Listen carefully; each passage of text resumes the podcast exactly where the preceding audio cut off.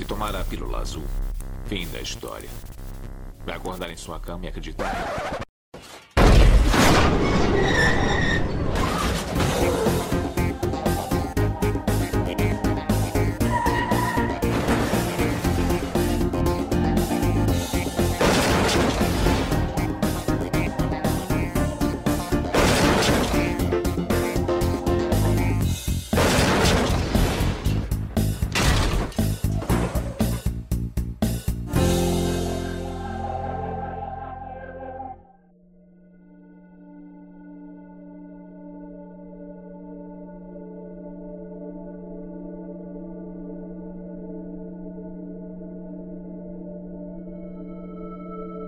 Sun! Você já assistiu Vozes da Escuridão? Não? Ninguém assistiu, só a galera que leva o RPG a sério demais. Tá começando mais um Choque de Ocultura, programa cultural com os maiores nomes da macumba alternativa do país, sempre falando sobre esoterices.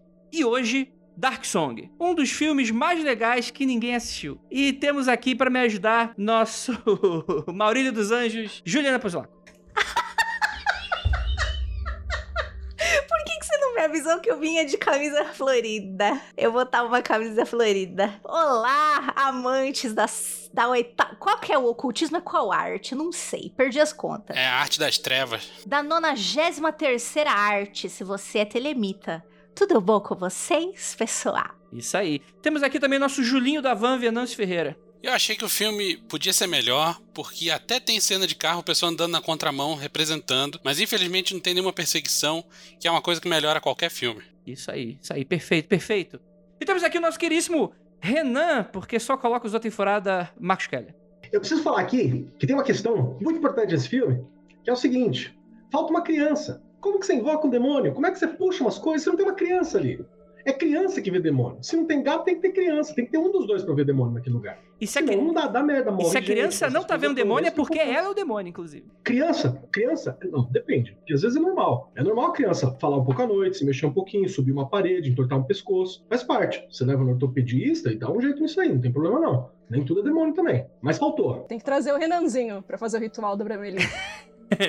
e falando aí, já, já atropelando todo mundo, nossa queridíssima Simone Ananda. Pô, a Simone não fala, né? Dessa vez a Simone vai falar, gente. Vai ter que falar. Olha que honra que a Simone vai falar finalmente num, num episódio, velho. Mas antes da Simone falar, ela vai puxar agora os recadinhos e a gente já volta.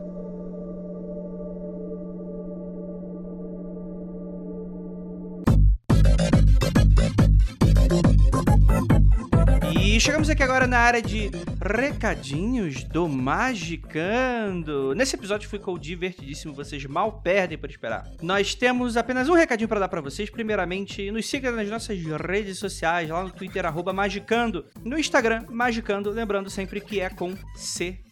Beleza, gente? E passando para agradecer a sua audiência, sua paciência e sua decência em escutar esse podcast maravilhoso, que eu sei que vocês adoram amar e odiar também. É, e para você que quer nos ver bem fortes, saudáveis e pagando servidor e, e essas coisas, e edição e tudo bem, manter as coisas em dia, você pode ir lá no apoia.se barra magicando e você pode nos assinar. Como se fosse uma pequena assinatura mensal, tipo uma revista. O podcast é de graça e tal, mas você tem alguns benefícios, né? Alguns deles a gente não tá podendo entregar por causa da pandemia. Outros são, por exemplo, vamos ter em breve meditações guiadas apenas para apoiadores. Você pode escutar a maioria das gravações do Magicando, não vou dizer todos, inclusive tivemos uma secreta no domingo, que em breve vão estar aí no ouvidinho de vocês. Então é isso. Se você quiser o mínimo de 5 reais, você consegue ajudar a gente pra caramba. É um cafezinho só no mês e você vai adicionar aí a sua dose de cafeína pra gente. Então, muito obrigado. É isso. Bora pro podcast e bora invocar os anjos tudo.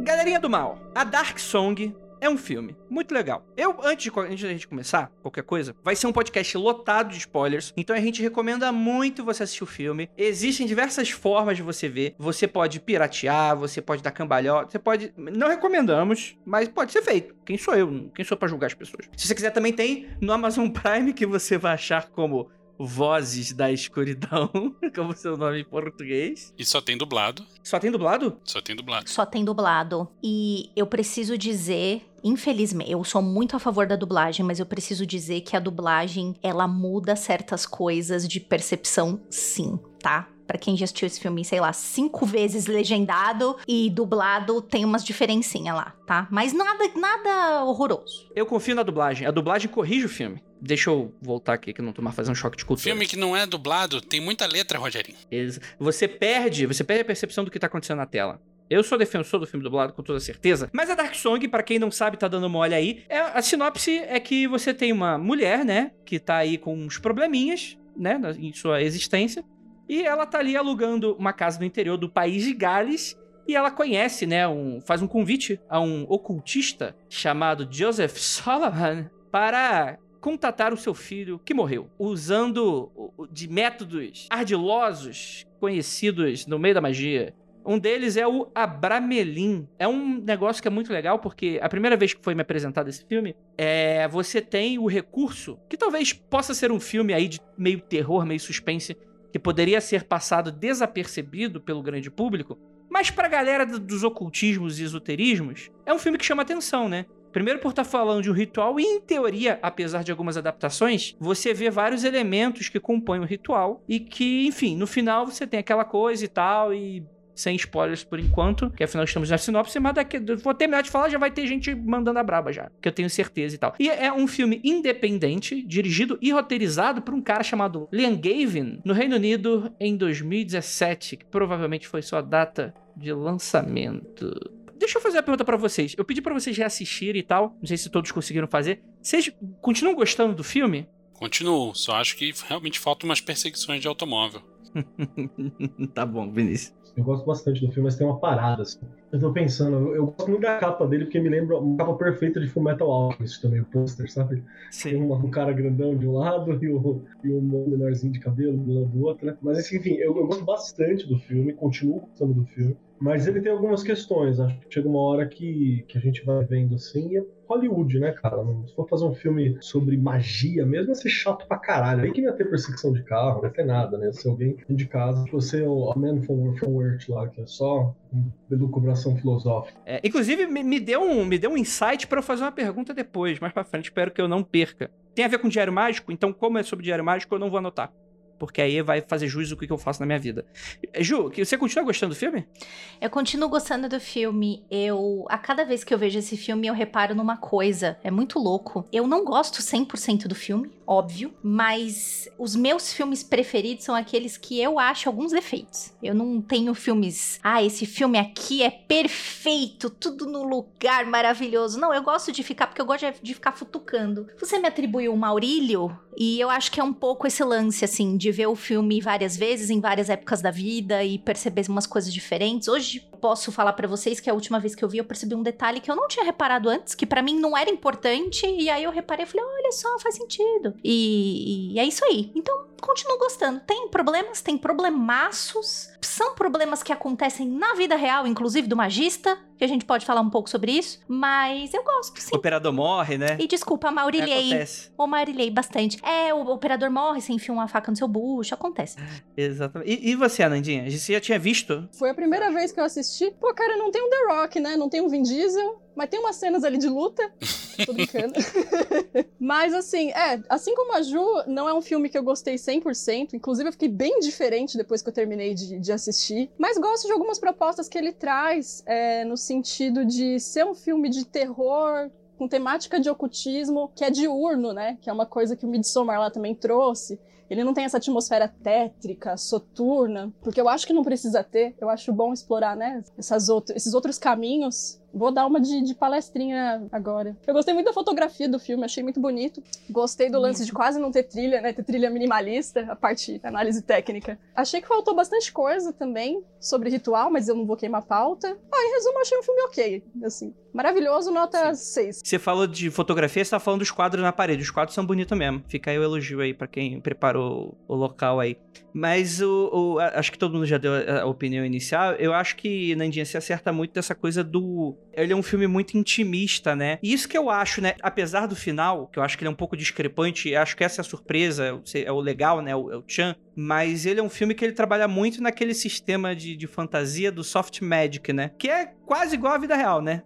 A diferença é que, enfim, às vezes é mais sutil e tal. Às vezes a interpretação vem depois e tal. Não, outra coisa que eu achei legal é que ele retrata essa coisa do ritual, né? E de praticar magia sem muita alegoria, né? Pelo menos de começo, né? Pra galera ver que não precisa de, meu, luz de LED, raio laser. Não vai aparecer um bagulho muito doido quando você tá praticando. Sim. É, são pequenos sinais, pequenas coisas muito sutis, né? Na prática. Tem mais a ver com a nossa prática cotidiana. Inclusive a parte da frustração total do praticante de caralho, eu vou parar com essa merda porque não tá funcionando. Mas não tá dando nada, tô perdendo tempo aqui nessa porra. Sim, tem uma parte que é muito Andrei. Tava reassistindo, eu dei uma risadinha, porque ela fala assim: gente, não está acontecendo nada, não tem sinais. Será que isso é um sinal? E aí, de repente, vem um pássaro preto e bate na porra da janela. E aí ele fala assim: você não queria um sinal? Aí ela fala: mas será que isso é um sinal mesmo? Baixou o Exu? Balaminute ali na hora. Não, porque nessa temporada, 30% das aves migratórias. Ué, Isso. Tempo. Se cai um. Se tá fazendo e cai um anjo e bate na tua janela, aí eu vou admitir. Porra! Isso aí não, é. você não vai admitir. Você vai falar, hum, eu acho que era um pássaro. Não, é uma mutação genética que um homem que vivia nas montanhas. Claro. acabou. Tô... Tem umas coisinhas estranhas acontecendo aqui pra variar. Eu gosto muito desse filme, tem algumas características nele assim que eu acho muito bacana. É, eu gosto das personagens no geral, porque pessoas não são uma coisa simples de, de se retratar, né? A gente tá acostumado. Inclusive, isso é uma discussão recente que eu tive também com uma galera. Que acho que um, um dos efeitos da pandemia tá sendo que a gente tá esperando que pessoas tenham personagens, ao invés de elogiar personagens que se comportam como pessoas. Assim. Isso tem acontecido bastante. Porque acaba que a nossa maior interação tudo com personagens ou com facetas de pessoas que fica mais 2D, né? E gente é um bicho complicado, gente é um bicho incoerente, por aí vai. Eu acho que dentro do possível, o filme constrói uns personagens interessantes. Isso eu acho muito bom. Você tem gente com, com defeitos, você tem gente problemática, você tem gente que você dá pra você olhar ali e falar, porra, super teria um amigo magista, super teria uma amiga que, que meteria o louco e faria algo nesse sentido por alguém que ama ou pra lidar com dor, né, que é uma parte da história. Então isso é, um- isso é bem legal, porque o, o Abramelin, o Abramelin, hoje, né, ele acaba sendo muito que uma medida dos desesperados mesmo, muitas vezes, né? Você tem que tem uma série de coisas ali que não são simples de ser realizadas e, por aí vai. Então isso é muito bacana. No mais, eu intero com meus coleguinhas, que eles estão falando a real mesmo. Muito da prática mágica cotidiana tá ali, coisa simples, é, muito da experimentação mágica ela vem por uma experimentação estética, no sentido filosófico mesmo, né?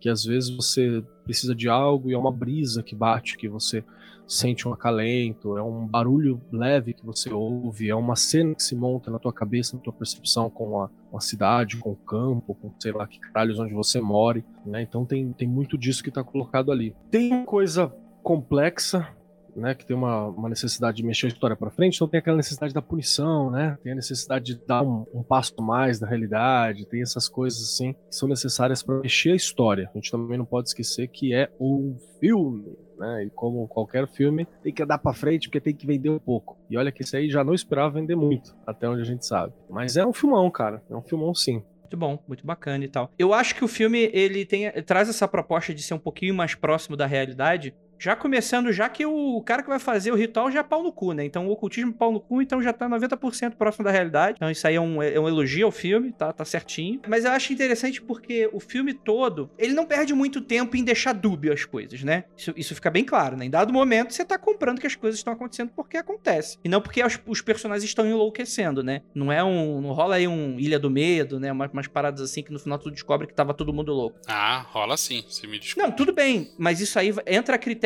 interpretativo, no meu ponto de vista. Isso, o roteiro, o filme, ele não tá querendo que você interprete dessa maneira, no meu ponto de vista. Ele tá te entregando alguma coisa. E eu acho que é interessante porque você tem um- uma pequena cena inicial que ela é muito interessante, que eu acho que ela dita o tom dessa questão toda, que é aquele momento em que ele tá meio puto com as motivações dela, né? Que ela, que ela mente, né? Ela mente duas vezes, né? Ela, primeiro ela mente que ela, ela fala que ela quer atrair macho, né? Falando, ah, não, perdi um amor, quero que trazer ele de volta. O cara fica puto, não quer mais fazer o ritual. E aí ele se afasta um pouquinho, né? E aí acaba voltando e tal. Aí depois que eles se, se, acertam, eles têm uma discussão sobre idioma, né? Porque em dado momento eles, é, ela vai precisar ler trechos em francês, em alemão, e ela fala, você lê, e o cara fala, pergunta, né? Você lê francês? Ela fala, leio. Você lê é, alemão? Leia muito bem. E aí ele corta a mão, né? E aí com isso, ele entra naquelas, nesse negócio aí de juramento do abismo, que eu não, pelo menos é o que eu tô interpretando aqui, que eu não entendo essas coisas aí não. De que, tipo assim, é um sinal, né? E aí ele corta a mão e fala, opa, peraí, você tá mentindo sobre essa parada? E eu acho que isso constrói uma, uma intenção no filme, novamente, no meu ponto de vista, sobre atos e consequências. E eu acho que o tema inteiro do filme tem todos os temas, né? O, o cultismo, né? É, é, vingança, é redenção, né? Você tem vários desses temas e tal. Mas eu acho que muito. Esse filme fala muito sobre consequências, né? Sobre fazer e receber, né? Então, tipo assim. Se você tá saindo do processo, seja ele qual for, seja por uma questão narrativa, seja por um personagem que tá fora do que é para ele tá fazendo, a, as paradas começam a não dar certo. Isso eu achei uma leitura interessante, porque, não sei. Eu, eu acho que conversa muito sobre esses lances de magia, no meu ponto de vista acho que a gente pode dar um passo para trás e, e, deixa eu perguntar para vocês. Obviamente eu já sei a resposta e tal, mas pro nosso ouvinte que não participou das nossas conversas, o Abramelin ali, o ritual de Abramelin, é aquilo mesmo? A gente tem um episódio antigaço do Mundo Freak, em que tá, tá eu, Keller, e acho que era o John que tava gravando com a gente, que era um ouvinte das antigas. episódio 47, por aí e tal. Foi o primeiro hater de, de, esotérico que a gente recebeu, foi lá, que eu lembro, marcou bastante e tal. Mas eu não lembro quase nada do episódio. Eu fiquei até de reescutar, acabei não conseguindo pelo tempo. Mas você. Eu, pelo que eu lembro, é, é um ritual que dura meses, né? É de difícil prática por causa disso, né? Porque no momento que ele é escrito, feito, elaborado e tal, dava para você ficar. Era, podia até ser difícil na época também. Mas hoje em dia, tu não vai largar teu emprego para ficar meses dentro de uma casa, né? Não sei se você for um cara muito rico, muito bem preparado. E aí você tinha que entrar em contato com, com Sagradões Guardião, pelo que eu lembro. Eu tô falando alguma besteira? Como é que é no filme isso? Algumas formas de magia, porque sempre teve magia popular que é feito por todo mundo e coisa e tal, mas ali, como é uma representação de alta magia, tem toda essa, essa frescuraiada que você tem que ter dinheiro, tempo, criados e por aí vai para ser feito. Perfeito. Mas é próximo, Vinícius? Cara, eu acho que a única coisa que tem próximo é o lance de ficar de ser uma operação longa, porque nem ficar dentro de casa você precisa, na real. Ah, é? Você pode inclusive trabalhar durante o processo. Você pode interagir com seus vizinhos, você pode fazer sexo, você pode fazer uma porrada de coisa no meio do processo. Não tem praticamente nada a ver com o que, é representado no, no filme e também não tem muito a ver com o que o imaginário popular sobre a Bramelin representa. É que aqui esse olhar do, do Venâncio também, ele já é um olhar bem mais moderno para você colocar assim, saca? Porque você tem. O Crowley mesmo, quando ele fez, ele fez com. Ele foi um dos caras que fala muito de ter feito, né? Ele tomou mais um período de afastamento. E aí meio que você acaba imitando o que foi feito por ele. E o próprio texto da Abramelin foi modificado. A Ju, acho que teve um tempo que ela recuperou esse conteúdo de uma nova tradução do Abramelin. Foi ela que apresentou pra gente na penumbra, que foi traduzido direto do alemão, e que você via que tinha umas coisas erradas no francês, o tempo era menor, tinha umas paradas assim. É, o que eu tenho de referência é esse aqui, o Keller. É o do Matters. E ele, ele fala isso tudo. Não, isso não é. Isso que eu falei agora não é interpretação moderna, não. Isso aqui é o que o Matters teoricamente traduziu do original do século XVI, sei lá. Sim. É essa tradução que está sendo questionada ultimamente. É, então. Realmente parece que a mais, a mais moderna é a, é a alemã. E essa eu não li. A alemã, ela é um pouco menor, né? Começa que ela não, não é de grande duração. Ela é resumida, entre muitas aspas. Porque você já tá lidando com um outro mundo, né? Você lida com outro, outro local para fazer isso, né? Então a primeira grande coisa é que ela é menor. Ela não tem essa duração que tem no livro que o Venâncio está mostrando aí para vocês. Então, pelo que eu lembro de ter lido e tal, e, e, lido algumas críticas, inclusive algumas pessoas comentando tal, é que beiraria-se o erro essa versão alemã nova. Mas aí, sei lá, acho que eu tô queimando pauta. Eu, eu não acredito em versão errada, eu acredito em versões do Abramelin entendeu? Então eu não, não concordei muito com os, os comentários da época, mas o comentário geral é que quem tem né, por exemplo, acesso a esse, é, esse livro que o o Venâncio tem nas mãos aí, mostrou para vocês na live, fala que essa versão alemã seria errada, ou seria resumida demais, ah, você pula muitos pontos e aí você não, você tem mais chance, isso tem mais chance de induzir você ao erro e blá blá blá. Foi isso que eu capturei da, da discussão na época. Eu soube de uma versão que fala pelo contrário, que essa do Matters é curta e que o período completo de duração deveria ser 18 meses. O período aqui que o Matters descreve são três etapas de dois meses cada, e essa outra versão seriam três etapas iguaizinhas, porém seis meses cada. Então um ano e meio. Eu não sei se, não sei que versão é essa. Eu sei que existe. Entendi. Mas eh, isso surge aonde? Ah, o Matters entrou na biblioteca no final do século XIX, olhou um monte de livro lá, que ninguém sabe a procedência, que conta um monte de historinhas sobre, ah, essa magia foi ensinada por um sábio do Egito, caralho.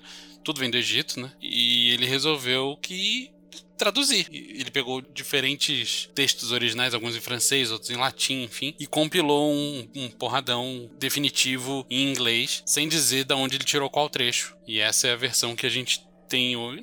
Assim, como, como a gente acabou de falar, existe mais de uma versão hoje disponível para o público. Mas essa eu acredito do Matters que seja mais clássica e mais fácil de encontrar por aí. Mas é isso, é um original que foi traduzido pelo Matters em 1897. O texto original, acredito que seja do século 17 ou 16, que conta a história do Abramelin, que é uma pessoa que supostamente existiu e que passou o seu conhecimento para um cara chamado Abraão, que passou para o seu filho, Lamed, isso no comecinho do século XV, ali, 1409, sei lá, uma coisa assim.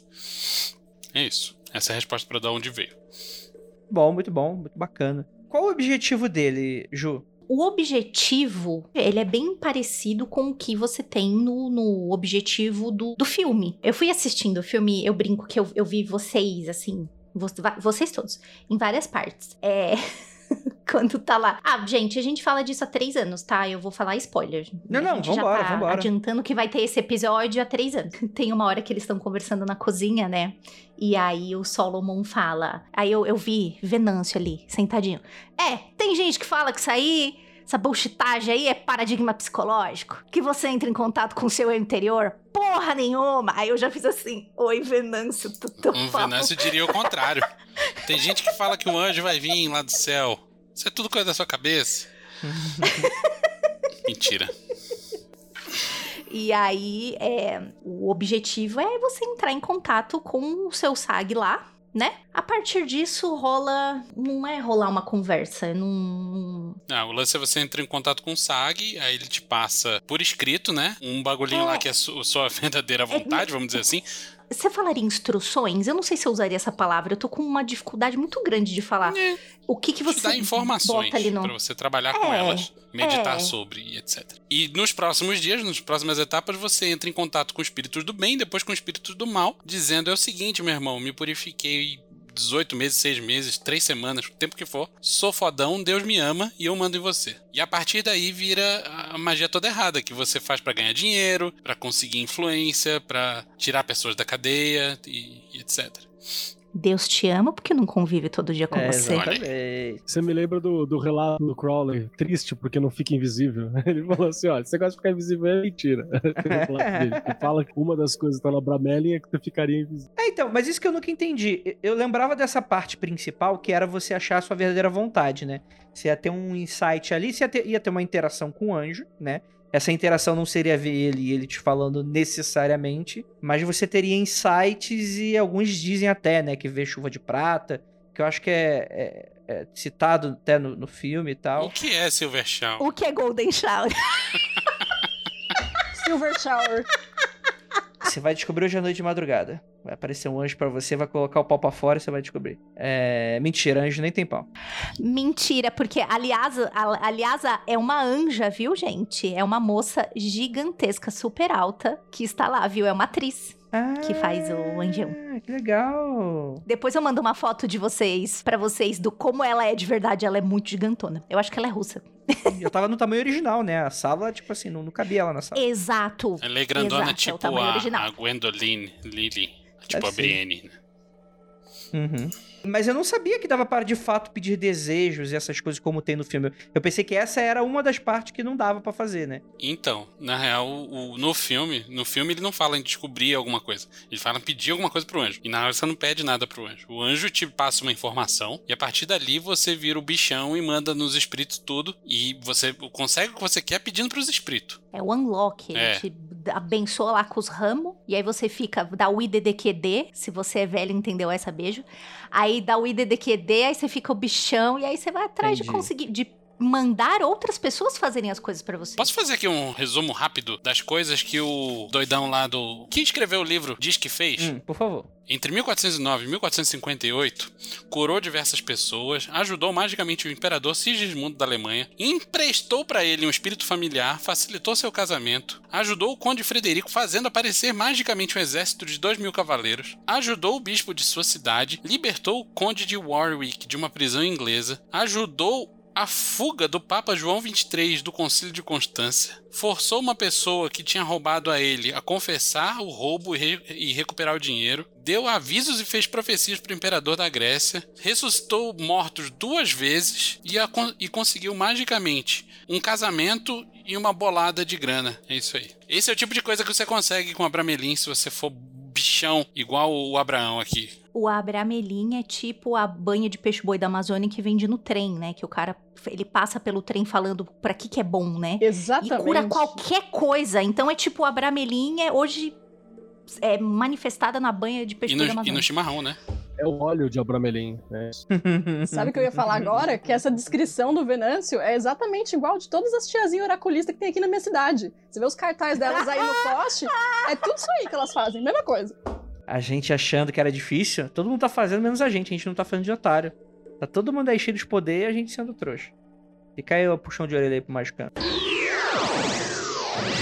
A grande sacada dele é ele ser, e talvez seja uma das maiores contribuições dele, é que ele propõe ser uma, uma bateria de treinamento básico, mágico completa para ser feita dentro de um tempo X. Isso é uma inovação que você não tinha na época. Você tinha magia ao longo da vida inteira, e ou você tinha que descobrir magia ao longo da vida inteira, ou você tinha que inventar magia ao longo da vida inteira. E ali você tem uma, uma descrição de todo esse processo, extremamente cristianizado, e eu talvez usando a palavra cristianizada não esteja correta, porque o Abramelin ele é muito a magia judaica, né? Inclusive tem uma, uma, uma linha de pesquisa hoje em dia que fala que quem escreveu, o autor disso seria um, um rabi chamado Yaakov Moelim. É uma das linhas que se diz. Ele teria feito isso mais ou menos ali no século XIV, entrando no século XV. Uhum. Então você tem essas questões. Ele seria muito ligado à magia judaica por causa disso. É, essa parte mais cristianizada, ela vai ter, abre aspas, no, no cristianizado, vai ter na mão do, do Mothers, quando ele faz a tradução, né? Porque acaba que a Cabala vai, vai ter essa, esse samba do, do maluco aí. É, o texto fala explicitamente que o bagulho é judaico, mas qualquer um que tenha fé em Deus pode fazer, né? Tenha É. fé. em Ele Deus. acaba ficando com uma visão um pouco mais cristianizada. Inclusive, vocês lembram daquela mina da magia do caos? Que eu já indiquei os materiais dela aqui. Você tem que ter um pouco de paciência, porque a escrita dela é um pouco literária. E eu acho que quando eu pego coisas de magia, eu prefiro tabelas do que literal, muita, muita, muita prosa. Anju, o Anju Duli, ela teve aquela, aquela era cristã dela, que estava rolando até pouco tempo, que é um- inclusive é genial. Os, os trampos dessa mina, assim, os materiais dela é do caralho. Ela, parte desse processo religioso cristão dela é por causa da, da prática da Bramelin. Ela foi uma das pessoas recentes, assim, que inclusive publicou diário dizendo de como estava sendo o processo dela de fazer o rito de Abramelin. E acaba com o rolê falando que Deus é amor e, e é isso aí, entendeu? Porque essa é a parte do trampo do, do Abramelin também. Então ele é uma bateria de ritos e de treinamento mágico para levar você do básico, que é ser alfabetizado e ter acesso a algumas coisas, e ser adulto. É importante você ser adulto, fazer essas coisas. Até você chegar ao ponto em que você vira o patolino, né? O magão, o magão da porra, assim. Essa é a parada, dentro de um período X de tempo. Essa é a grande sacada dele, que depois você vai ter outros livros que vão se inspirar para realizar o mesmo processo, que é você ter um material de treinamento básico, que lá, mágico e por aí vai. Inclusive com o uso de quadrados mágicos, o Abramelin vai ter feitio de óleo, feitio de amuleto, vai ter a parada toda. Ok, né? Complementando o que você está falando, o próprio livro traz uma. Não sei se é história real, se é uma alegoria, para isso, né? Para esse fato de ser um sistema completo, que é o lance de que o Abraão é o cara que passou o livro pro seu filho, né? E transcreveu isso. Ele fez uma baita peregrinação pela Europa, pela África, pelo Oriente Médio e tal, procurando vários mestres dos quais ele gostaria de aprender magia. Não se contentou com os ensinamentos de nenhum. Ele passou períodos longos estudando com alguns, tipo quatro anos, dois anos e tal. Passou por Constantinopla, que era uma, uma, uma sede de conhecimento ali na época. Enfim, cara deu altos rolês, estudou vários tipos de magia e esse foi o que agradou, no fim das contas. Ele falou que esse aqui é completão, esse aqui eu consigo fazer tudo. Muito bom, entendi, entendi, entendi. Porque é muito doido, né? Então, de fato, né? Vocês estão falando aí, né? Quando, quando puxaram que, ah, você tá tendo um roteiro de exercício ao invés de, de ser lá, passar a vida toda fazendo, né? É, me lembra muito essa coisa dos rabinos mesmo, né? De você ter uma. Você vai passando, e aí se você quiser ser, você. Enfim, tem uma série de processos, né? Tal idade X vai te revelar o segredo Y, né? Tipo, faz sentido, né? O, o que é muito doido, né? Porque fazer uma pergunta, talvez pode soar provocativa, mas esse não é exatamente o objetivo. Que é tipo assim: isso talvez teria o nome de magia do caos se fosse feito hoje em dia? Não vejo por que não, se foi. Também acho que não. Qualquer coisa que é um sistema fechado e não aceita outro paradigma não é magia do caos. É um sistema X. Entendi, entendi. É, eu tava mais o pelo Andrei aspecto. tá falando do, do ato de fazer. É, o ato de você é, criar um adaptar. sistema novo. Tentar enxergar a engrenagem e adaptar. Então quem fez, sim. Quem copiou, não. Exato. Perfeito. Bom, fica aí dúvidas duvidosas e tal. Mas então, no filme ali, você tem todos aqueles elementos que eu achei interessantíssimos, né? Você tem os cinco elementos, né? Ele puxa o elemento madeira, assim, do nada. Eu falei, porra, elemento madeira não é negócio de chinês, Isso é porra. rolê chinês aí. É, e tal. E aí É, você. Ali ele faz uma salada, né? Uma salada russa maravilhosa ali também. Falar de uma parte ali em que ele tava com a moça em um dos círculos, né? Porque são vários círculos ali pra fazer os Paranauê todo. É, em um deles ela deita e ele começa a desenhar uns símbolos de reiki nas costas dela. Aí você vê ali um, um Shokurei, um Seireki, acho que tinha um Honchaze Shonen também, mas não lembro. Aí eu sou uma pessoa leiga, né? Eu não sou uma pessoa que manja do ritual da Bramelin, mas eu olhei e falei, hum, reiki? É, exatamente. Se você é leigo, então eu sou analfabeto, total. No ritual da Bramelin. Não, o reiki, o reiki eu sou iniciada, por isso que eu conheço os símbolos, né? Que foram símbolos que eu reconheci lá no momento que ele tava desenhando nas costas da menina, enfim. Eu fui 100% ali crente de que, pô, tudo bem, é, é livremente inspirado o filme no ritual da Bramelin. Ele não tá ali pra mostrar como é, né? Mas, porra, enfiar um reiki ali no meio eu achei É, foi, né? ousado. Não, mas ele enfia várias paradas nada a ver, né? Gente, que bom que ele coloca várias porradas nada a ver lá. Eu vejo isso de um jeito muito positivo. Na moral, eu vejo isso de um jeito maravilhoso. Não é pra falar como é que é o bagulho certo. Ah, É, por que não não? num filme. Não num filme. o bagulho é, é que não, publicado, é, é com domínio público, qualquer um entra na internet e acha. É, então, Vinícius, é que você tá levando em conta de que a pessoa vai ao Google e de que ela vai procurar como é que está no Google e o grande texto. Mas você é uma pessoa especial no meu coração que usa o Google, né? Diferente de 90% da população. Olha, se alguém quiser tentar fazer uma parada de seis meses só copiando o que rolou no filme e que deu muito errado, boa sorte pra essa pessoa e, e se, se der ruim, é um a menos no mundo. Então, é a nossa bolha, Vinícius. É a nossa bolha. Você não imagina o quanto de gente tá doida pra fazer isso. A palavra é quantas, quantas pessoas querem demais fazer Eu isso. diria mais. Quanta gente está doida, ponto. Não tem mais continuação depois da frase. Gente, isso é interessante porque eu, eu não sei se eu discordo ou concordo com, com essa discussão e tal.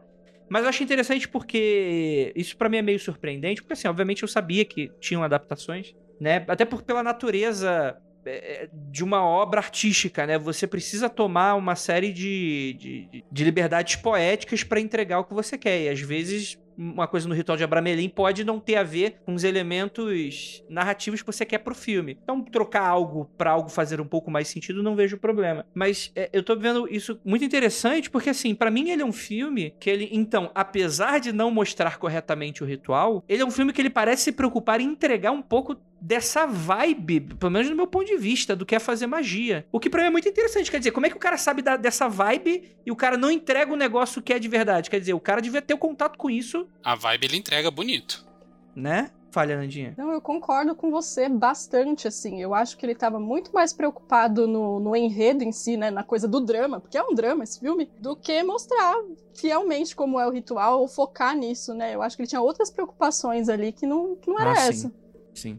É que, sendo bem sincero, por que, que eu imaginei que ele fosse se preocupar com isso? Porque é um filme que ele não vai por um caminho mais muito fácil de agradar público, por exemplo. Ele, como, como vocês estavam falando, não é um, não é um filme pirotécnico, não é um filme cheio das coisas, dos CGs, dos monstros bizarros, de jogar susto na tua cara. Ele é um filme que, se ele vai por esse caminho, ele tenta respeitar essa vibe, pra mim é um filme que é alguém que pratica ocultismo, que fez cinema. Então, na minha cabeça, tipo assim, ele estaria preocupado em mostrar uma certa verossimilhança com aquilo. Então, para mim, é surpreendente que não seja tão verossimilhante quanto eu achava que era. É nesse sentido que eu acho surpreendente. Porque, pra que tão, então, essa preocupação de fazer a vibe? Entrega o que o Hollywood quer, pô. Vai fazer sucesso, né? Aí tem uma questão também, cara. Por verossimilhança, você tá falando.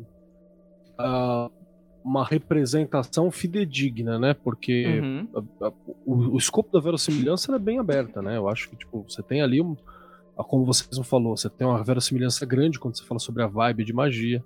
Você tem uma verossimilhança grande sobre o- pessoas que procuram magia, normalmente. Uhum. Você vai ter pessoas que estão muito machucadas, Sim. você vai ter pessoas Uhum. que querem poder, você vai ter pessoas que estão iludidas. É muito comum esse, esse, esse perfil, né? Total. Então você tem algumas verossimilhanças interessantes ali naquele processo. Quando você fala, você fala mesmo da representação literal quase do livro. É isso que você te surpreende, né? Exato, ex- exato. E, e eu acho que uma das questões também é porque o livro é chato, você entendeu? Ele é visualmente simples, os quadrados mágicos são coisas simples pra caramba. Tipo, não tem um puta desenho quadrado quadrado lá, né? Que você fala, caralho, olha isso aqui, que tatuagem. Não, cara, é umas coisas bem, bem porre mesmo, assim. Olha, isso aí, isso é uma palavra cruzada, um doku, caralho. É um caça-palavra. É, então ele não é legal esteticamente, né? Aí eu acho que é mais essa escolha Sim. estética, assim.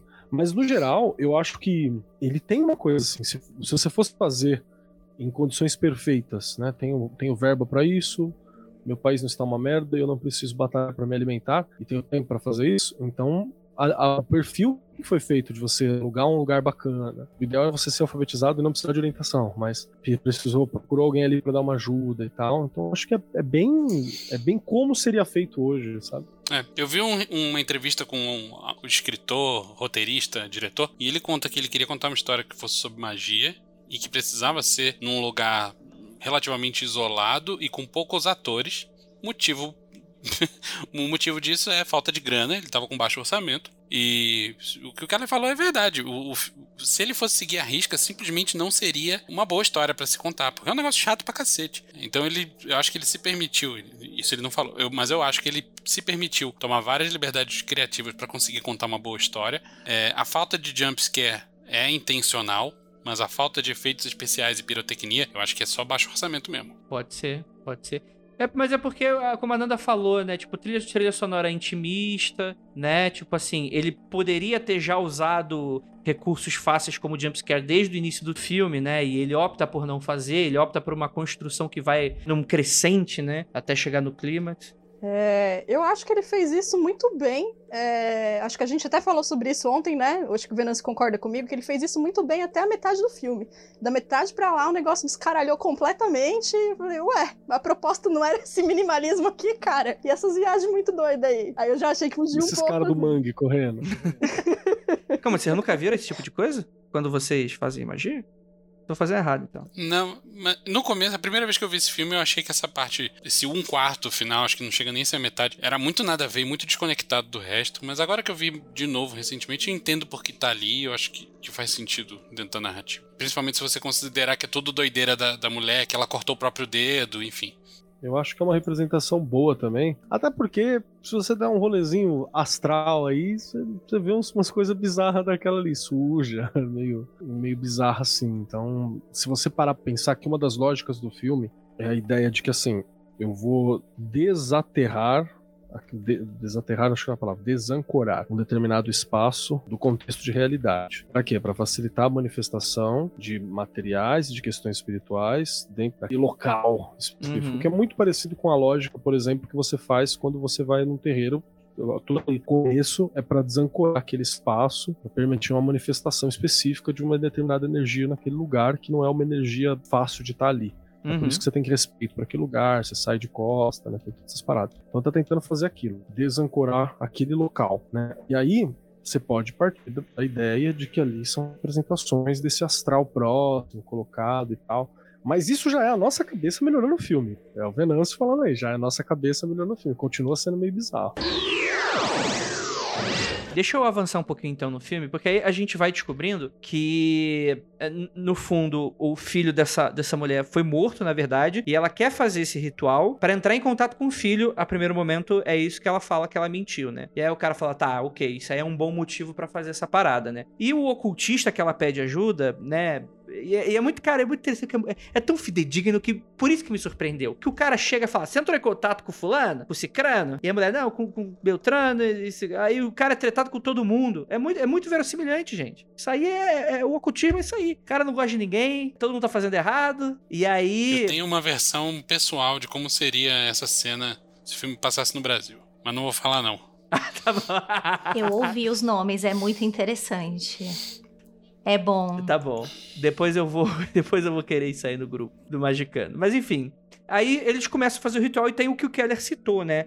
Eles, eles vão trabalhar numa construção de transformar aquela casa isolada. e- Eles vão tacar aquilo pra outra dimensão, né? Em teoria, eles vão estar em outro lugar. Isso existe de fato no ritual de Abramelin, porque esse é o problema do que pode dar merda. Porque no momento que eles estão saindo do local em que eles estão físico, né? Quer dizer, eles não deixam de ser físico, mas. Enfim, essa coisa de sutil, tá lá, não tá lá, etc. E é onde que pode dar merda, né? Porque outras coisas podem escutar o chamado deles e tal. E esse é o desafio do filme. Mas isso, isso acontece mesmo no, no ritual de Abramelin, essa coisa de você criar um, um não espaço, né? Um não lugar na tua, na, na- na tua sala. O que vocês acham? Não, não tem nada a ver, Andrei. A pessoa pode sair de casa, pode trabalhar, pode ter gente trabalhando na casa, pode conversar com o vizinho, o altarzinho pode ser no quintal, enfim, não tem nada a ver, não. Esse lance do isolamento é muito. Ah, a pessoa tem que passar seis meses virada naquela porra, não pode viajar pra outro lugar, enfim, é isso. Mas o isolamento é muito relativo. Então não rola. Não vai pra outra dimensão, não. Não, aquele lance do círculo de sal tal, não tem nada a ver, tipo, nada a ver. Ah, então o cara tá fazendo Eu já acho que não tem. fazer. Ah, é? Conta aí pra gente. Eu já acho que tem, só que não é a casa. É você que aprende a visitar outros locais, entendeu? A casa é você. Você é o indivíduo. Você que é desatrelado em determinados momentos pra contatar outras questões, entendeu? Não é o espaço físico. Quando você traduz e faz espaço físico é pra ter história, Uhum. saca? Você tem história, precisa ter um local pra acontecer. É teatro básico, né? Você tem pessoas pra conversarem, um problema pra resolver e um local pra acontecer. É uma Isso limitação precisa- pra eles não saírem daquela locação, né? Uma coisa tipo, ó, você não pode sair. Não, e né? até pra- porque não vai rolar na cabeça da, da mina, você entendeu? É, não ia ter filme, né? É, não ia ter filme. Então, aqui, assim, existe esse deslocar-se da realidade, só que é você, indivíduo, é você mesmo. E aí tem uma parada que acho que é o do Cat que ele fala sobre isso, né? Ele fala assim que é importante você faz, pode fazer o Abramelin fala, trabalha, faz o Abramelin trabalhando, faz o Abramelin fazendo as coisas, não tem problema. Separa o tempo para aquilo e também dê prioridade para o Abramelin. Porque o Abramelin é um processo de causar loucura em si mesmo. Então, você tem que direcionar teu foco para isso, né? E sei lá, não é meter o louco em outra coisa, é direcionar o foco pra aquela parada. Então tem esse para mim esse negócio da, do desatrelar, só que não é um espaço físico. Você tá dizendo então, Kelly, que tipo, a casa aí é só uma metáfora pra própria, própria cabeça da moça. É só um rolê de psicologia mesmo. Eu não tinha pensado nisso, mas eu acho uma boa hipótese. Não, a gente tem um caso registrado da pessoa que fez o Abramelin inteiro dentro da cabeça e com o corpinho montado no lombo de uma mula subindo montanha, que foi o Crowley, né? Ele fez isso lá na fronteira da China com o Tibete, se não me engano, em 1900 em Guaraná de Rolha, e ele não tinha, assim, tipo, ele tinha tentado fazer no isolamento da casa dele lá na Escócia e tal, não rolou. Ele falou: "Quer saber? Tô treinado o suficiente pra fazer essa porra dentro da minha cabeça." Desligar o cérebro, deixa a mulinha no piloto automático e vai. E assim diz ele que fez. Muito bom. Mulinha no piloto automático. Tadinha. Mas fala aí, Ju, você concorda? Eu acho que há sim uma. Quem muda de local, de plano, é você, não onde você tá. É a situação que você cria. É o, a situação mental que você se coloca, enfim. Uhum. E é interessante porque em dado momento vão acontecendo coisas bizarras no filme, né? Tem aquela coisa, ó, magia funciona, magia não funciona. Que ali dá pra, tipo assim, troque os personagens do filme. Um é o Andrei e outro é o Venâncio. Ela lá, encontrou pirulitina tá no teu quarto, isso significa que tem coisa acontecendo aí na tua casa, né? É a Troca o Frozinha. pirulitinho pelo bonequinho do Andy. Também, pode ser também. E aí é interessante porque, em dado momento, vão acontecendo umas coisas que eles vão precisar ir por outros caminhos, né? As duas mudanças principais que eles fazem, a primeira é de que tem um rolê que ela precisa se purificar e tal, e tem um rolê que ela precisaria aprender a perdoar no meio do filme. E ela fala, aí, aí ela. Aí, aí não é mais o André, aí é a Ju. Ela fala: Meu rolê agora não é perdoar, agora é. O bicho vai pegar. E aí ela pergunta: pô, você que fez umas adaptações aí, não dá pra gente adaptar aí por outro caminho? E ele faz adaptações pra permitir que ela mantenha essa. Eu, eu acho um pouco. Sei, tipo, o ca- o cara cedeu muito fácil ali na, naquela hora ali. Mas ele chega a fazer umas adaptações. Mais pra frente ele descobre que a mulher, na verdade, não quer conversar com o filme porra nenhuma. Ela quer a punição do- das pessoas que mataram o filho dela, né? Que o filho dela foi morto dá a entender que ela deu uma escapulida, se atrasou pra pegar o filho, e quando pegou alguém já tinha pego e o filho morreu, né? E ela quer a vingança dessa galera e tal. E aí ele precisa fazer um outro rolê para permitir que ela se purifique para continuar fazendo o ritual. Essas adaptações, como é que vocês enxergaram isso? Isso existe? Tipo assim, você tá fazendo um rolê e a parada não tá saindo como espera, e aí vocês têm que fazer uma outra operação dentro da operação. Isso já aconteceu com vocês? Isso é viável? Isso é possível? Como é que é a opinião de vocês, Ju? Eu acho que é possível, não é desejável, porque no mundo ideal você estrutura um ritual para você fazer e pensando em todas as merdas que isso pode dar e todos os, por exemplo, se tiver acontecer isso eu vou fazer tal coisa. Mas eu não sou uma magista perfeita e sim eu já tive que tomar decisões que eu não fa faria um ritual no meio do ritual e eu acho que é normal, é meio que assim, é, é meio skillzinha assim, né? Tipo, ó, vamos ver também o, o qual é o jogo de cintura. Obviamente que o jogo de cintura não é, ah, eu tô fazendo um lance dessa natureza, eu vou trazer o outro nada ver, né? A gente tenta se manter num contexto. Mas, sim, já aconteceu algumas vezes, sim. Então, não prever direito, ou não. É, ou adiantar passos, ou atrasar passos. E você tem que dar uma mudada na hora. E ok, isso vem do teu, da tua experiência também. Acho que é um pouquinho do XP, né? Tipo, ah, eu vivi uma coisa parecida, então vou aplicar isso aqui. Mas acontece, sei lá. Ah, eu acho que acontece com todos nós, né? Quem nunca aqui fez uma gambiarra no, no, meio da prática,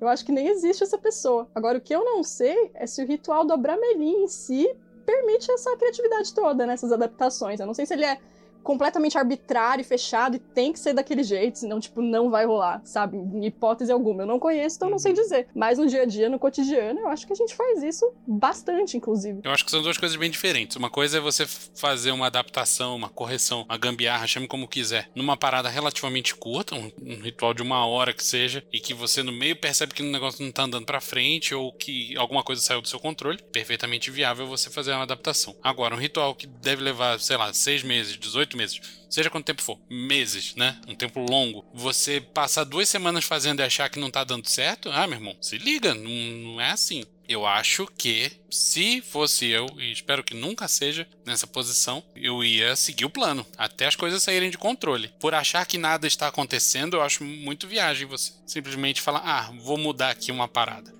Mas então, desculpa, eu entendi a pergunta errada. Eu te respondi uma coisa e o Venâncio respondeu outra. Ele, na verdade, ele foi por outro caminho. Desculpa. Não, a minha pergunta ela, é, ela é abrangente mesmo. Porque, de fato, é uma, é uma operação que ela demora meses, né? E aí se a parada. Eu pensei que você tava falando no geral. Pode perdão. ser no geral também, não, não tem uma resposta certa para isso. Eu quero, eu quero, um pouco da opinião de vocês, inclusive, se faz sentido as operações que ele está fazendo dentro da operação. Aquilo faz sentido magicamente?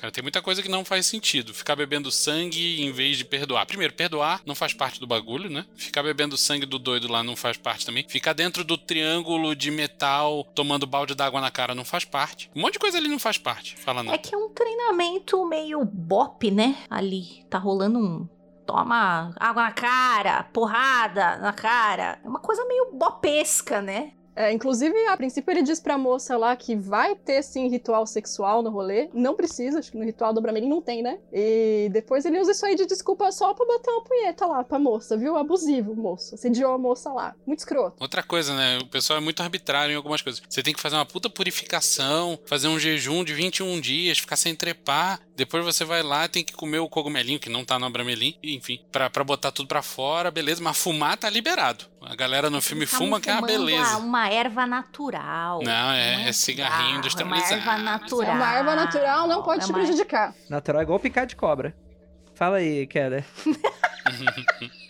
Cara, eu sou muito adepto de certas adaptações, né? Meus ritos, no geral, eles são muito. Eles têm uma proposta para ser alcançada e eu tenho um caminho para ir, mas se eu sentir, e, te... e, é um sentir específico, tá? Não é qualquer sentir. Se eu sentir algo específico, eu evito câimbras e sigo minha verdade, né? para fazer determinadas coisas. A não ser que eu esteja fazendo algo muito, muito fechado, muito cabeção, algo muito, sei lá, cabalista, hermetista, branco e europeu, assim, uma coisa muito. Puxa, essa é a regra coisa que também faço pouquíssimo. Aí ah, então eu vou muito daquilo que eu tô sentindo. Então, se eu acho que tem que adaptar, eu adapto, se eu acho que tem que fazer, eu faço também. Isso é muito uma, uma boa, levo uma, uma suave. E quanto aos, às paradas, eu, eu leio muito como a Ju, cara. Meio que ele tava fazendo um treinamento mesmo, saca? Tipo assim, na cabeça maluca daquele cara, ele, ele tava falando o seguinte: que olha, você tem que passar por um determinado processo. Então, você nunca fez nada, né? Não, nunca fez nada. Então, nós vai abrir as portas do, da percepção na base do balde de água fria e do cogumelo, irmão. E se não abrir assim também, eu quero ver o que, que abre, sabe? Essa foi o rolê. Então, vamos. Não tem a cachoeira do Shiryu? Senta no bagulho de metal ali e toma balde d'água na cabeça. Você não, não tem como fazer meditação profunda, então enfia esse cogumelo aqui goela abaixo. É, essa abordagem é, um, válida. É um, é um merda, né? É. E o cara É válida, pra assim, não você concordo, você quer mas fazer que é válido, é válido. Al- alguém quis né, uma- fazer essa parada. E eu conheço gente, em, não em ordens, mas eu conheço gente que seria muito capaz de propor algumas questões desse tipo, assim, saca? Então, tem que ver as pessoas que eu conheço.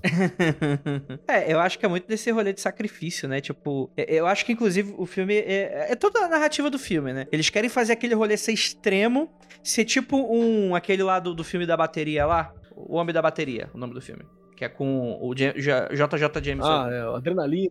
Na adrenalina é que o cara Treta, né? come, come a mulher na- no meio da rua, porque senão o coração dele para. Esse é outro filme. É Eu o... me lembro dele dando choque na língua com bateria. Ah, da bateria de tocar bateria. Exato, de tocar bateria. Bateria de Nossa, cara bicho, eu. de Desculpa, eu perdi tudo. Filme da bateria. Vamos lá, entregar informações corretas. Whiplash. É tipo assim, é, é nesse rolê, cara, tipo, de ser pro filme, né? Sei lá, pra magia. Pra ser intenso, pra, pra ser essa coisa meio, cara, eu tenho que aguentar isso porque é um objetivo que eu quero. Só que nenhuma pessoa aguentaria isso de fato. Só que eu não posso sair daqui senão vai dar merda. Então, tipo assim, é um filme criando tensão, né? Criando tensão pra gente ver até onde isso vai, né? E por isso que eu acho que o filme também vai na crescente, né? E aí tem um, tem um ponto de virada interessante, né? Quando eu falo que ela revela que ela quer vingança e tal. Dá pra ver que tem uma mudança, uma mudada de clima muito interessante aí, que é o cara falando: "Ah, você quer isso, né?". E aí ele fala algumas coisas meio desconexas. A partir daí o- o- os diálogos deles ficam cada vez mais desconexos assim, né? Tipo assim, vo- você não tem mais uma objetividade, tipo, tem o lance deles fazerem o rolê, mas eles eles começam a ficar divagando muito, né, falando algumas coisas. É lógico, você imagina ficar de jejum durante o dia. Você só pode comer no filme, né? Só pode comer entre, ela fala, usa palavras bonitas, entre o ocaso e a aurora. Você tem que ficar de abstinência sexual, você não se conecta com o mundo lá fora, você não sabe mais que mês é. A sua conversa, meu amor, não vai ter sentido. Se Isso é normal, Se você cara. não sabe que mês é, porque não tá fazendo diário, hein? Só falando. Se- Não, lá no. é, o diário era não botar a data. Mas, né, eu acho que esse lance do, do- dos diálogos, que engraçado, pra mim não. Talvez eu tenha probleminha, pra mim não parecem tão divagantes assim, mas é, eu acho que é pra exa- exacerbar, desculpa, palavra difícil, é esse lance, né, de tá muito tempo ali, é, é um foco numa coisa, é não come direito, não dorme direito, tem Uhum. a cena que ela fala, eu quero dormir, pelo amor de Deus, ele fala, ah, ah, fica aqui comigo, levanta, água na Exato, cabeça, né? e, e tem esse lance, né? É, e aquele rolê, né? Tipo, de você vai se exaurir tanto que aí, bicho, tu vai ver tudo, né? Tu vai ver até Tudo. o Andrei ali correndo pela casa. Normal. Esse lance de, inclusive, você mudar seus objetivos perante um caminho mágico, perante um ritual, perante. Pode ser uma coisa curtinha, pode ser uma coisa longa. Gente, isso é muito normal. eu, assim, tem.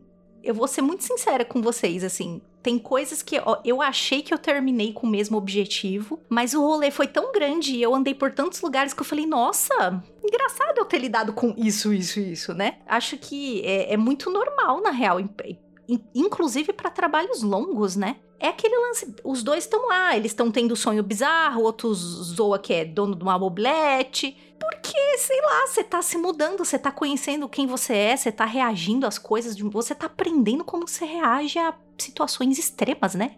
No filme, né? Situações merda. Acho que isso é muito normal no caminho mágico. Nossa, você muda de ideia aí demais. Seus objetivos. Isso é. O que eu queria puxar, de fato, é que é, há uma mudança de, de narrativa aí também, né? É um ponto de virada do roteiro muito interessante, né? Porque aí o cara se fere mortalmente, a gente vai entender depois, né? E aí ele tem aquele diálogo, tipo, muito. Ah, então os anjos querem dessa maneira tal, que dá aí a abertura pra você interpretar diversas questões do filme, né? Tipo. Ah, então é por aí. O cara entendeu. O cara tem um insight, o cara entendeu. E a partir dali ele, ele não é mais um, tipo assim, aquele cara que fica empentelhando ou, ou provocando. Ele torna-se um cara que ele foi afetado, ele tá na merda. Ele entende, eu acho que ele se entende. Ele tem um insight muito interessante que isso não é exposto no roteiro, né? Fica interpretativo mesmo. E aí ele termina de ajudar ela conforme as coisas vão indo e tal. E aí é onde que o filme se descaralha todo, né? Porque aí continua não funcionando, o cara morre. A mulher tenta sair, não encontra ninguém, carro não funciona, porque no, no astral o carro não pega, normal. É, já Não, aconteceu. porque depois de cinco meses a bateria acaba, né? É, ninguém indo lá dando uma giradinha na chave, Não. ficando uns minutinhos lá, fei. Deu, deu mole, devia ter botado o carro dentro do círculo de sal. Mas não descarrega a bateria dentro do círculo Não tem, não tem chupeta Não, se astral? você ligar toda semana, É um grande rolê do Kleber, esse rolê deles. aí. Opa, opa, os dois estão se equilibrizando, né? Se Total. equilibrizando. E aí é esse rolê de que as coisas vão meio que saindo do controle, né? E, e aparentemente o ritual não funcionou. Ela não sabe como resolver, o cara também tá na merda. Eles tentam mais algumas coisas até o cara de fato não conseguir mais. E aí que aparecem os caras que vieram do mangue, né? Eles estavam com fome, foram pegar uns caranguejos, falaram: opa, tem uma casa aqui. Vamos, vamos dar uma parada aqui e o bicho pega. Esse momento, apesar de vocês acharem muito pirotécnicos, pra mim são dois momentos que pra mim me marcaram muito, duas cenas que, que, que para mim é marcaram demais assim o filme com coisas simples, né? Uma delas é aquele diálogo que ela tem na porta com o filho, né? Que é muito legal. É bacana. Não sei se tem contexto mágico essa porra, é só legal pra caralho. E a cena da coisa fumando no, na poltrona, né? Aquela cena é muito legal. Se isso aparecer pra mim, eu acredito o que vocês quiserem, gente. Vocês falam, ah, gasta cheirã? Beleza. Ah, é? duvido. É, é duvido. isso? É isso mesmo? É isso? Se eu vejo essa porra, eu. Bo... Meu, meu irmão. Tá bom. Não, você vai falar, não, Bom isso aí é alguém fumando. O vizinho abriu minha porta, fumou o cigarro, deixou no cinzeiro e fugiu pela janela. É lógico. O, o Kelly, Esse manda é o pra mim não. Que aqui você sabe que eu saio no soco com, com o bicho. Cuidado. O cara vai sair machucado. Mas enfim, né? E aí você tem o- esse ponto de. Que, que é- que é muito interessante, né? Ela chega no, no rolê final até o máximo de exaustão, onde tu pensa que o bicho vai pegar e tal, e é aí que dá certo o rolê, né? Que pelo que eu entendi, foi algo que ela precisou passar por ter mentido duas vezes pelo ritual, né? E até ela entender o que, que ela tava precisando, né? Eu acho que é muito da. Não sei, a interpretação mesmo do filme, tá bom, gente? Pode, pode narrativamente, isso que faz sentido pra mim. Que ela vê aquele anjão bonito, né? Que fala grosso. Vê aquele anjão grandão que faz. Aí, na, ver- na versão dublada não dá pra entender o que o anjo fala. É, A gente teve que voltar É umas três verdade. vezes pra É verdade, não dá pra entender. É porque você é tonto que não faz que nem eu, que assiste dublado e coloca a legenda junto. Pra ficar criticando a tradução. Fica lá.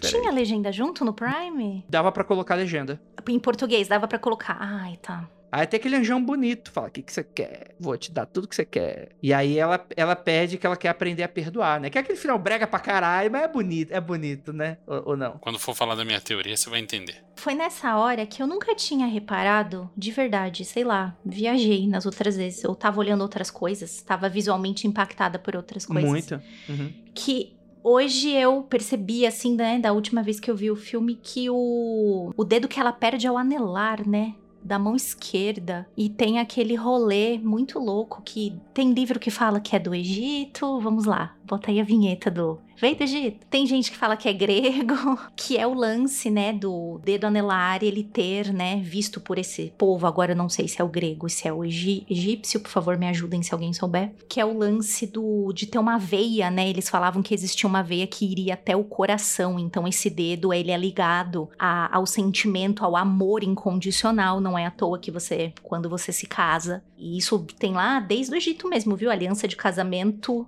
compromisso, não desse jeito como é hoje, mas tinha desde lá. E aí, essa posezinha que ela fica, né, assim, é muito, sei lá, emblemática. E aí eu reparei que dedo que era, eu falei, olha só, então quer dizer que ela precisou arrancar essa merda fora pra sentir que tinha um coração. Eu não gosto dessa solução, mas aí a experiência dela com o SAG dela, eu não tenho nada a ver com isso. É o SAG que ela tá entrando ali, né? Não é o mindinho, é o anelar, gente. Quando ela tá dirigindo, dá pra ver o mindinho. Ela tá engessada e ela tá assim, ó. Os É dedos o estão anelar, assim, ó. galera. Ela tá assim, ó. É o anelar. É, mas é o SAG ali, né? Ou, ou a proposta do filme é outra? O que, que vocês acham? Vocês acham que tem alguma coisa magística? é Só Eu um- acho que não fica claro. Não, É. não fica claro se é o SAG, não. A gente tá interpretando como SAG por causa do rolê que a gente tem com de conhecer o que, que é a proposta do, do Abramelin. Mas super pode ser um anjo, mesmo, saca? Assim, super poderia ser um anjo que tá passando por ali, falou, me chamou, tamo nós. O nome Vena Amoris, isso é latim, gente. Mas esse, esse lance vem muito antes disso, tá? E que lenda que é mindinho? Não entendi. É quando você quer fazer mal com a pessoa, corta aqui. É o tô de mal. Exatamente. Tô de bem. Não, mas eu acho que tá claro que é, o- é pra ser o SAG mesmo. Você pode inventar uma outra interpretação maluca, mas pra mim tá bem Não, claro é o que, que é o SAG. E aí o filme acaba, né? Consegue sair, né? O ritual acaba e ela aprende a perdoar e deixar isso pra trás. A bateria do carro carrega sozinha. É porque ela voltou pro mundo real. Aí a bateria Ela estava enterra lá. o corpo. ela some com o corpo de quem ela matou. Pra mim foi esse o rolê da interpretação. Tipo assim, dentro da jornadinha do filme, era um rolê que ela precisou passar. Sabe aquela coisa do. Qual era o filme que eu vi esses dias? Ah, porra, o Soul da, da Pixar. Vocês assistiram? Ainda não assisti. Então assistam que é muito legal. Principalmente porque eu acho que tem um tema muito parecido com esse filme. Tem gente morrendo, sexo, essas coisas. Filme da Pixar. É, mas é tipo. É um filme que ele fala muito sobre a diferença do desejo e do propósito, né? Tem muito sobre isso. E. É um filme telemita? Talvez. Uma animação telemita? Olha E- só. Ele fala. Sei, Ju, você vai, você vai achar legal por É. causa desse filme também, por causa do teu background espírita lá da família e tal. Porque sabe aquele rolê espírita de que a, o- o- as crianças, os espíritos que caíram na Terra estão na Lua, lá é tipo a escola pré-vida, que você vem pra cá na Terra, eles Ih. literalmente pulam, Ah, Caralho. eles literalmente pulam da Lua pra Terra, assim, pra vir pra cá. E pra quem manjar das coisas de cabala aí, você vê que tem dois, duas entidades angélicas, entre aspas, ali. Uma que é restrição e a outra que é, que é compaixão, né? Você tem os S que são tudo, ah, tá tudo bem, vamos quebrar um galho, é nóis, é isso aí, foda-se. E você tem um outro maluquinho que é todo matemático, todo centrado. Você tem os pilares, tem a lua reencarnando, é muito doido. Legalzinho. Não, o que eu acho que faz sentido no rolê do filme, né? De ser realmente o SAG, mas também pode ficar aí livre para interpretações, é que justamente ela achava que ela tinha uma vontade. Mas o SAG vai revelar a sua verdadeira vontade, não a que você acha que você tem, né? Tanto que ela hesitou pra caralho lá na hora de pedir pro anjo. Ela ficou meio. Até ela falar o que ela realmente queria, que talvez não fosse nem de conhecimento dela na hora. Ficou uma coisa meio que, tipo, forçada, né? Talvez ela nem quisesse isso, mas é a revelação da verdadeira vontade. Sinto muito aí, tia. É isso aí que tá tendo. Mas também se aparece um mulherão daquele, ou eu falo, ou me bate porque você é muito bonita, eu faço tudo que você quiser. Me mostra o véi. Silver tá Shower, que vai. o meu rolê é perdoar. Vamos lá, beijo. É... Mas anjo tem pipi? Fica aí, Fica aí. Grande dúvida. Eis o mistério da fé, nobre senhor. Chama, chama a Bramelin só pra fazer só pra chegar pro anjo e falar assim: você tem. Você vai falar, não, você vai Isso, falar o isso é uma seguinte. ti- tirinha do Silva Zoão, né? Ah, é? Ah, verdade, né? Verdade, verdade. Mas é, você vai mandar, você vai falar, ô, levanta a saia pra eu ver. Aí você vai ter a resposta. É a resposta do legal. O anjo tem dois Bilal. É, pode ser. É, hoje tem dois. Pode ser. É, mas, eu, mas eu acho que ele é um filme, tipo assim. Mas também eu acho que não necessariamente pode ser porque é algo que ela não queria, por isso que ela demorou pra responder. Pode ser ela percebendo que o rolê que ela tava precisando não era o rolê correto. Não correto, tipo, moralmente correto, mas não era o rolê que tava no coração dela de verdade, né? Tipo, ela conseguiu tirar tudo aquilo do caminho e viu qual era o, o verdadeiro rolê dela. Que eu acho que eu tô falando a mesma coisa que a Nandinha, só que eu- permitam-me aqui. Eu ia falar isso agora. O- Obrigada por explicar o que eu disse. Foi isso que a Nandinha quis dizer, tá bom? É que a Nandinha. não vai né? falar nada, mas, né? Nessa condição de mulher, precisa do homem pra explicar, tá bom, gente? Brincadeira, tô, tô, tô zoando. Obrigada, vocês. Andrei. Mas, cara, eu, eu, acho, eu acho, tipo assim, é brega pra caralho, eu acho que é cristão pra caralho, mas é um rolê bonito, eu acho que narrativamente funciona com tudo, né? Ela precisou passar por isso, e o que eu queria falar do filme Soul, eu vou, não vou ser muito claro porque seria spoiler, mas porque é aquele rolê daquele filme, tipo, também o, o Mad Max novo, né? Tipo assim, na verdade, o, o real, aquilo que tu queria, tava no começo do filme, né? Tava no início, né? E. Sabe eu- quem falou isso também? Paulo Coelho. Pode ser Fica a também. Pode ser. Beijo pro Paulo, Paulinho. Paulinho, Paul, Paul Rabbit. Fica aí o convite pro Magicano. Ele sabe fazer ficar invisível. O Crowd não sabia, mas o Paulo Coelho sabe. Eu quero. Eu quero. um Paulo Já Coelho fiz a técnica do Paulo Coelho da invisibilidade e dá certo, hein? É, roubou o banco? Também. Falei. Tem que Não, usar. isso é outra parada. Tá bom. Mas vocês acharam o final satisfatório? O que, que você acha, Kelly? Cara, eu vou te falar que eu gostei. Pra mim, eu tenho muito essa ideia de que o Abramelin ele é extremamente, extremamente judaico-cristão, né? Em todas as formas. Então, pra mim, tá muito dentro dessa visão. Então, tá ok. Não tenho, não tenho nenhum problema com isso. Não espero muito mais dessa, dessa representação. Inclusive, acho até engraçado que o Abramelin, abre aspas, clássico, né? Ele não tem tanto esse perfil, mas eu também pego perguntando se não é muito também de falar assim: olha só como sábios judeus são bons, e manjam de umas paradas mágicas que podem ser úteis para vocês, líderes locais, por favor, não façam expurgos no nosso povo, sabe? Tem uma coisa assim também ali que dá para dar uma leitura. E eu gosto do final, cara. Eu acho um final depois da desgraça que acontece, você olha aquilo, você fica feliz. Tipo final de filme coreano, sabe? Filme coreano que acaba sempre positivo, assim, ó. O cara que tem tudo pra armar, o cara, os bonzinhos iam morrer, salvar não sei quem, aí acontece um Deus Ex Machina maravilhoso nesse caso quase literal. E, e aí todo mundo fica feliz e você fica alegre. A gente precisa de histórias não tão desgraçadas. Então. Cara, mas não é um final feliz, Keller. O cara morreu, eu acho ela que é não feliz, conseguiu acho o que que ele é queria. alívio. O cara conseguiu o que ele queria, ela conseguiu o que queria, todo mundo conseguiu o que queria. O anjo conseguiu o que queria. Que era Todo mundo aparecer. conseguiu o que queria, Venância. Que você não consegue ver porque o seu coração, ó. Você Não, eu fazer sei, eu tô zoando. Não, na verdade tem outra coisa. Depois eu falo, depois eu falo. Eu quero fazer uma pergunta pra vocês. Vocês acharam realmente surpreendente o fato do, no fim das contas, ela querer o, o- aprender a perdoar? Vocês acham que isso não ficou explícito em nenhum momento do filme? Eu não vou comentar porque. Eu acho que isso, na verdade- Eu vou luminar. Não quero. Não vou falar sobre isso. Primeiramente, pontando o dedo assim.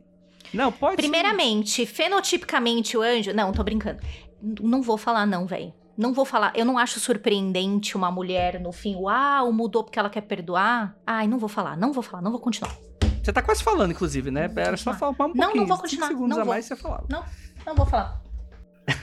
Mas isso aí que a Ju tá falando, isso aí que a Ju não falou é real, assim, saca? Tipo, é um, é um final satisfatório, mas eu queria que, sei lá, ela pedisse lasers e assassinasse os inimigos. Eu acho que seria mais justo, assim. Mas tudo bem. Não, sa- Ela sabe, podia pedir um carro com bateria no final.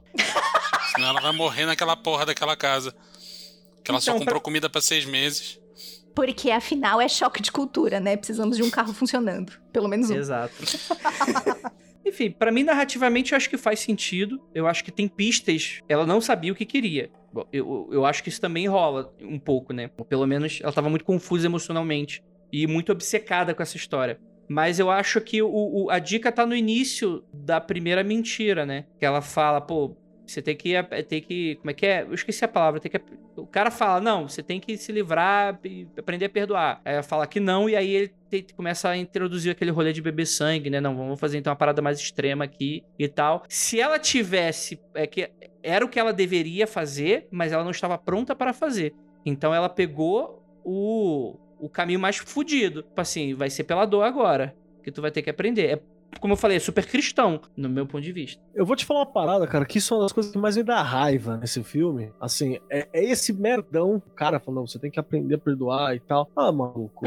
Ah, não, porque tem que ser purificado e tal. Tinha tantas outras formas interessantes de você fazer ela perceber isso, sei lá, através do sinal, através do... cada vez que ela falasse um bagulho violento, um pássaro batesse na janela e acabar com os pássaros, talvez.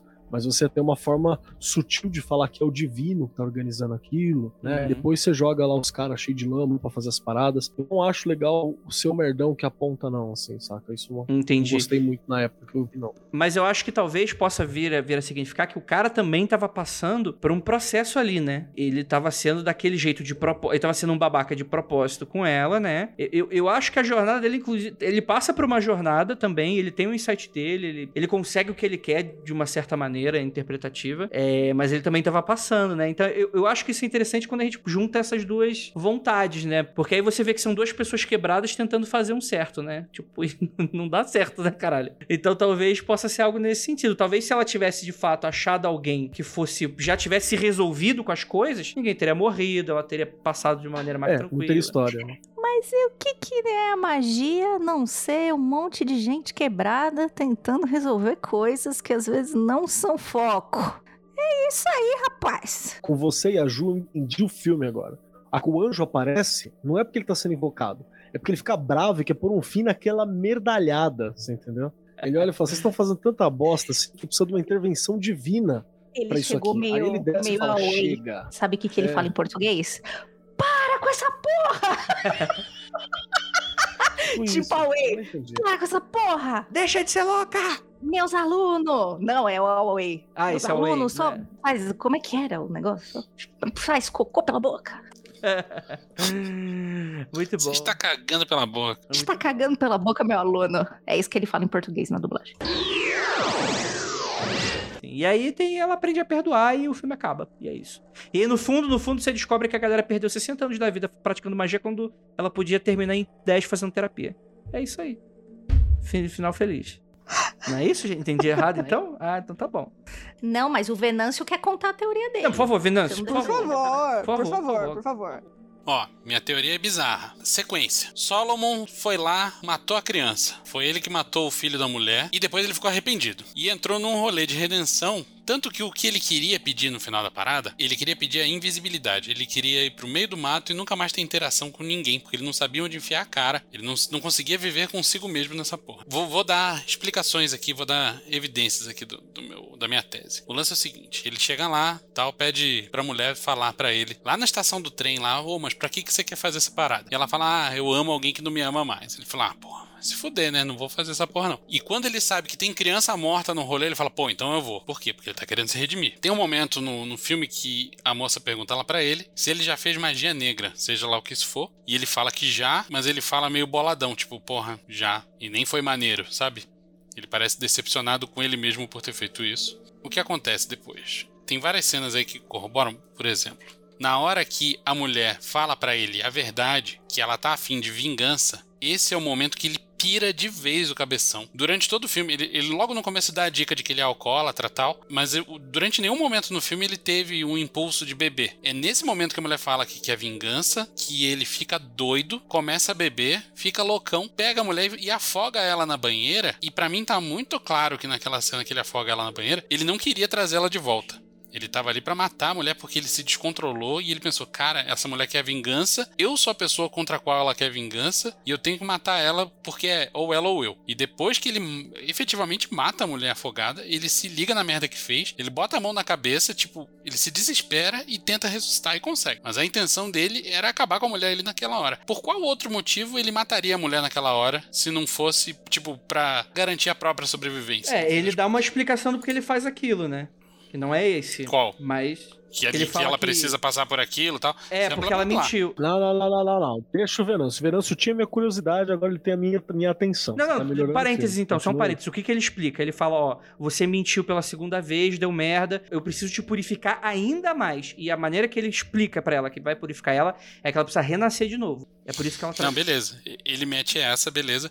Mas ele não precisava esperar dois minutos antes de tentar ressuscitar ela. Com certeza, com certeza. E eu acho que ali ele tava pensando seriamente em deixar ela morta, saca? Uhum, Faz sentido. Se renascer purificasse, não estaríamos, segundo os espíritas, reencarnando aqui, feito uns trouxa 500 vezes no mesmo lugar, repetindo as mesmas coisas. Não purifica porra nenhuma. Renascer. Tem uma cena que ele explicitamente pergunta se ela acha que foi ele. E ela fala que não, mas sei lá, tipo, ele não precisava ter perguntado isso, saca? Claro. Que, Tipo, se numa situação normal, é- essa pergunta não precisava ser feita. Eu acho que é logo depois que ela diz que ela quer vingança. E aí ele para, fica meio cabisbaixo ali, com a canequinha e fala: Mas peraí, você acha que fui eu? Aí ela olha pra ele assim e Uhum. fala: Não. Mas com uma cara de meio, por quê? Foi? E não. Né, Uhum. tem, tem um diálogo que eles trocam, né? Tipo, Isso ah, já, o Venâncio já ganhou a Nanda, se você prestar atenção. Não, eu gosto muito dessa teoria. Pra, pra mim é muito provável. Ele me ganhou ontem, cara. Você chegou atrasado aqui, ele já me ganhou ontem. A gente precisa ver que o filme, querendo ou não, a narradora do filme, né? Quem está narrando do filme é ela. Vocês nunca leram um, um- um livro de um narrador não confiável, que no final você chega e fala: da mentindo esse tempo todo. Jura mesmo que vocês estão sendo, en- vocês estão sendo engambelados pelo, pelo narrador, bicho? Depois de todos esses anos aí nessa indústria vital? Como eu achei o filme só ok, sem a teoria do Vinícius, a teoria do Vinícius faz o filme ficar muito mais da hora pra mim. Então eu, eu vou, vou abraçar por, por, por escolha mesmo. Eu vou acreditar porque é conveniente pra mim acreditar. Eu tô sendo extremamente caoísta aqui. É conveniente pra mim acreditar, então eu acredito. Ó, outra que, que ela tá conversando com a voz desencarnada do filho. E ela, na cabeça dela, ela acredita que foram adolescentes que mataram a criança. Mas assim, cara, se ela sabe quem foi, ela vai lá e mata um, chama um matador de aluguel e manda matar esse filho da puta, né? Mas ela não tem certeza de quem foi. Ela, na cabeça dela, acha que foram os adolescentes. E ela fala pra voz desencarnada, fala, eu vou pegar seus assassinos. E a voz desencarnada responde, eles não são meus assassinos. Tá certo que a voz desencarnada é 0% confiável, inclusive porque não é o filho. A Zé, exatamente, ela fala depois, eu sou uma vaga, eu adoro a tradução em português. Eu sou uma vagabunda fazendo a voz do seu filho para te assustar. E Eu acabou com o disfarce, né? Vagabunda. Acabou com o disfarce, eu adoro essa hora. Mas eu não vou aí- mentir, na primeira vez que eu vi o filme, na hora que ela fala isso, eu falei, ai, real, deu uma arrepiadinha, assim. Foi legal, foi legal o sentimento. Melhor que jumpscare. Beleza, o que eu ia falar é que é o seguinte: na verdade, o que a voz tá tentando fazer tá tentando culpar ela, não o cara. Sim, Ele tá, sim, tá bem sim, claro, assim, que Não, ela inclusive não, não, fala. Você acha que a culpa é minha? Essa é a interpretação perdão?" óbvia. Sim, essa é a interpretação óbvia. Mas já que a gente tá enxergando uma segunda camada de sentido, tem essa. Mas eu concordo pra você que a principal interpretação é a que você tá falando. Essa parte do aprender a perdoar, eu acho que ela vai progredindo no filme. Por isso que eu não acho que não foi tão surpreendente assim no final das contas. Porque já vai dando indi- indicativos ao longo do filme, alguns bem óbvios, inclusive, de que o problema dela é perdão. Inclusive quando ela diz que não pratica o perdão sendo católica. Temos um problema aí. E aí depois esse rolê, supondo que essas vozes e essa a, a vagabunda que tava imitando a voz do filho dela fosse ela mesma, ela já tá entrando ali numa bad trip de culpa, né? Uhum. Total. Mas o ponto crucial dessa teoria toda é que quando ela tá conversando com o anjo, falando eu quero aprender a perdoar, enquanto ela tá falando isso, fica alternando com cena dela pegando o corpo do cara que matou o filho dela e dando um, um fim digno, botando ali no fundo do laguinho, até com um pouco de compaixão.